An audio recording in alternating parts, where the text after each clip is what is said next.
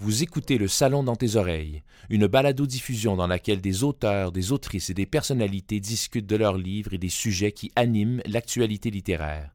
Les enregistrements ont été faits lors du dernier Salon du Livre de Montréal.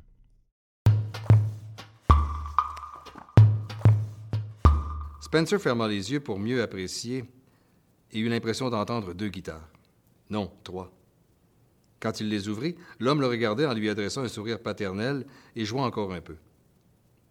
Quand la dernière note résonna longtemps pour se perdre dans la nuit, le jeune guitariste était toujours médusé. L'autre lui rendit son instrument. Elle a un joli son, dit-il avec un hochement de tête approbateur.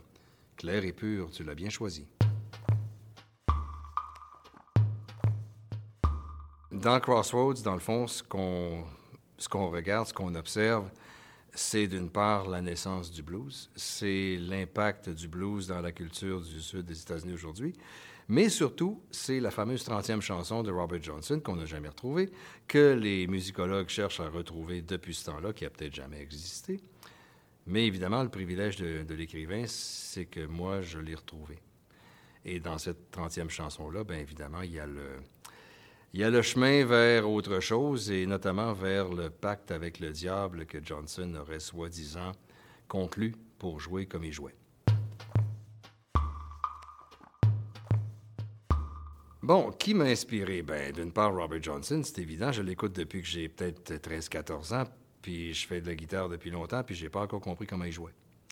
Euh, mais au-delà de ça, j'ai la chance d'être, euh, d'avoir un bon ami qui s'appelle Steve Hill, qui, en plus d'être un des meilleurs guitaristes au Canada, sinon au monde, euh, est aussi un fan de Johnson depuis plus longtemps que moi encore, ou peut-être à tout le moins aussi longtemps, et qui, lui, avec tout le talent qu'il a, n'a pas non plus réussi à percer le mystère Johnson.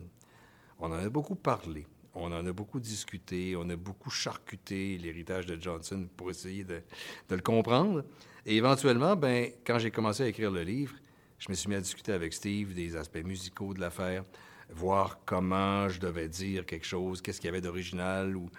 Et euh, ça a fini que Steve a, eu envie de, d'enregistrer une version d'une des chansons de Johnson pour la, sortie de l'album. Et carrément, euh, si j'avais pas eu mes discussions avec Steve, le roman aurait pris une autre direction complètement.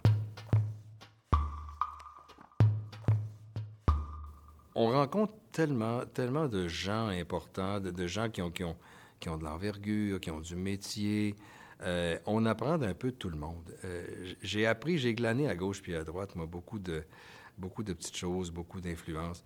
Je vous dirais que j'ai, euh, j'ai beaucoup aimé et j'aime encore beaucoup échanger avec l'auteur de polar français, Jacques Ravenne, qui, qui, a vraiment, qui est vraiment l'inventeur de ce qu'on appelle le polar maçonnique. Je, l'ai copié, je lui ai dit carrément que je l'avais copié. Euh, j'ai, j'aime beaucoup l'influence très sombre que Laurent Chabin a eue sur mes livres. Euh, Chabin est archi, archi noir et euh, son amitié a noirci mes récits. Et ça, j'aime beaucoup ça. J'étais un petit peu trop propre avant. Chabin m'a rendu moins propre et pour ça, je le remercierai toujours.